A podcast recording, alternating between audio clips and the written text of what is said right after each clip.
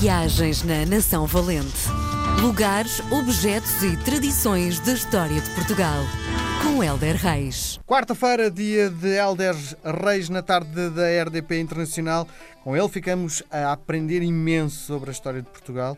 Uh, ele lança um livro chamado Nação Valente, Lugares, Objetos e Tradições da História de Portugal. O Helder nasceu a 19 de maio, não vou dizer o ano por delicadeza, em Esmoriz. E eu pergunto, que encanto tens Esmoriz? Olá! E também estamos em podcast. Isso. Portanto, eu isso. gosto muito de nos ouvir em podcast. Isso. Um, olha, Esmoriz é uma cidade à, à beira-mar. Um, eu já lhe encontrei mais encanto que os dias de hoje, não por culpa, por culpa de, de crescimento da terra. Uh, eu lembro-me de, de uma cidade pescatória com muitas árvores assim a levar até ao mar. Uh, hoje em dia há bastante mais prédios do que, do que árvores. Eu tenho muita pena, mas isto não é só um problema da cidade de Esmoriz, é um problema infelizmente transversal ao país. Para mim devia ser obrigatório. Fazes um prédio, tens de plantar um pinhal, porque um pinhal ou, ou com árvores uh, o mais autóctonos possíveis da, da região onde estamos. Uh, custa muito que, que, se tirem árvores para a construção de prédios e que não se reponha de alguma forma a flora. Tirando isso, Esmoriz é uma cidade onde tu chegas, tens uma avenida central uh, que, é, que tem a igreja atrás e a avenida vai dar ao mar. Uhum. É, é, bastante grande, mas estou ao fundo já vês o mar. Tem uma praia enorme, enorme. Uh, opá, e eu passei lá os melhores verões da minha vida com a minha mãe, íamos de bicicleta para a praia.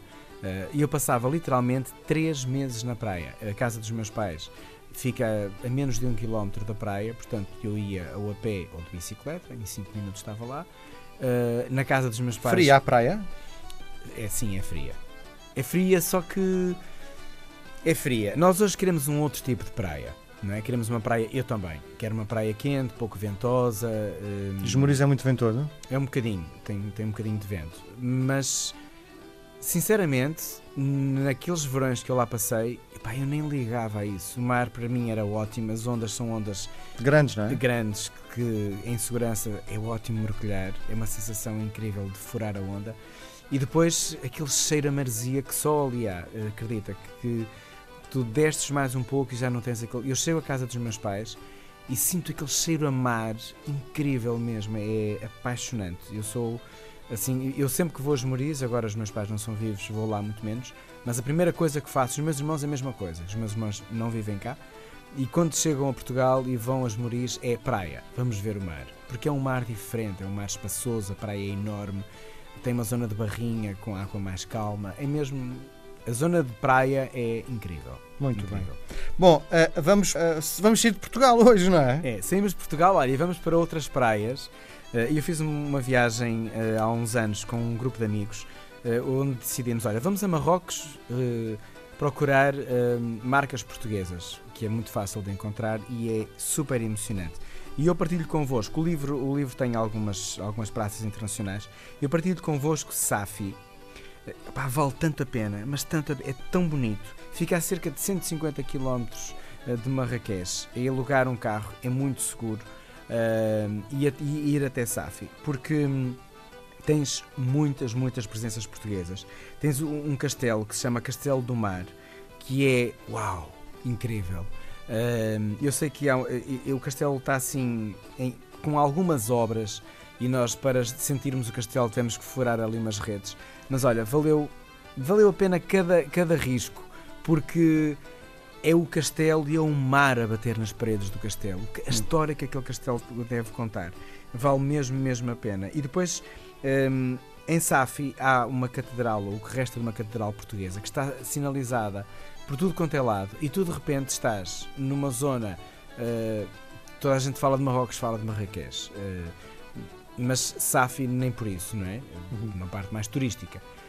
E então, estás em Safi, estás bem longe de um polo muito turístico de, de um país incrível e vês Portugal em tudo quanto é lado. Catedral portuguesa, Catedral portuguesa. Sentes o cheiro de Portugal, não é? Epá, e tu, meu Deus, isto é maravilhoso. E depois chegas lá e consegues ver um pouquinho, que tu basicamente uh, tens, um, tens ali a Capela Mor uh, e no centro, no alto, tens o escudo do rei Dom Manuel. Uh, e, e, sentes ali uma Portugalidade gravada na pedra e é, é muito emocionante. Para mim é mesmo muito emocionante. E eu sei, pelo menos na altura, nós já fomos já há 3 ou 4 anos, que a Fundação Calouste Gulbenkian tinha um, um, um, projeto de reabilitação aqui da, desta arquitetura religiosa.